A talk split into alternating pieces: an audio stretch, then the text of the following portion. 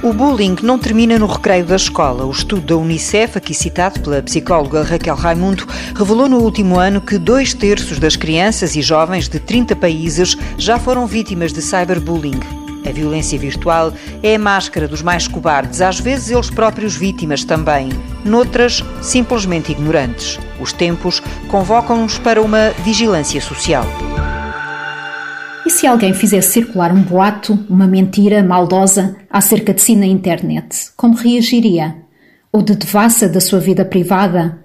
E se subitamente e de forma continuada ao longo do tempo começasse a receber mensagens ou e-mails perturbadores? Ou se por hipótese descobrisse que a sua filha estava a ser pressionada para partilhar fotos íntimas? Estes são apenas alguns exemplos de situações de cyberbullying que mais não é do que um comportamento agressivo que tem como objetivo manipular, prejudicar ou maltratar outra pessoa de forma repetida ao longo do tempo e intencional, neste caso utilizando as tecnologias digitais. É provável que já tenha sentido na sua própria pele, ou pessoas que lhe são próximas, as consequências nefastas deste fenómeno, porque ele tem vindo a aumentar a sua prevalência ao longo do tempo.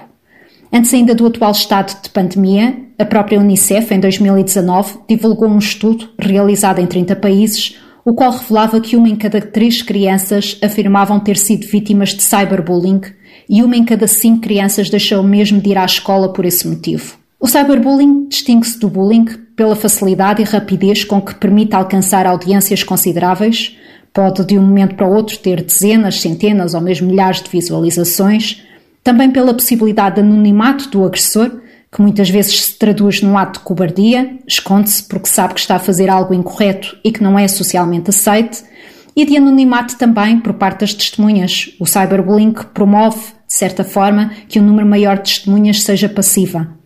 Também, por outro lado, a vítima pode estar sujeita à agressão 24 horas por dia e em qualquer contexto em que ela se encontre. Todos temos assistido ao facto da pandemia de coronavírus ter conduzido a um aumento sem precedentes no tempo de utilização de ecrãs de miúdos e graúdos.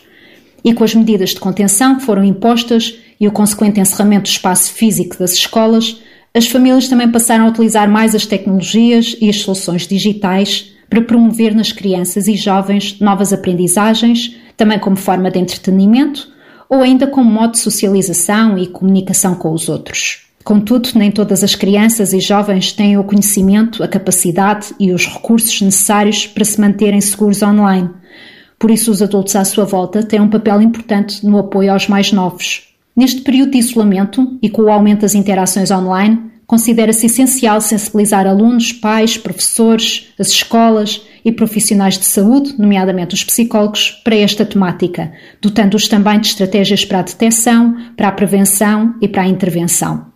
Esteja atento se uma criança ou jovem aparentar um ar triste, ansioso ou preocupado, se lhe parecer aliado da realidade ou mesmo com comportamentos agressivos, em especial após permanência online. Se manifestar constantes alterações de humor sem justificação aparente, se apresentar sinais de nervosismo, como dores de cabeça, de estômago, diarreia, vômitos, etc., ou perturbações do sono, ou ainda perturbações alimentares, entre outras coisas. O cyberbullying é uma prática cruel que não deve ser tolerada. Ajuda pará-la. Não há vacinas, mas há comportamentos que travam esta outra epidemia global, cujo grupo de risco são os mais novos.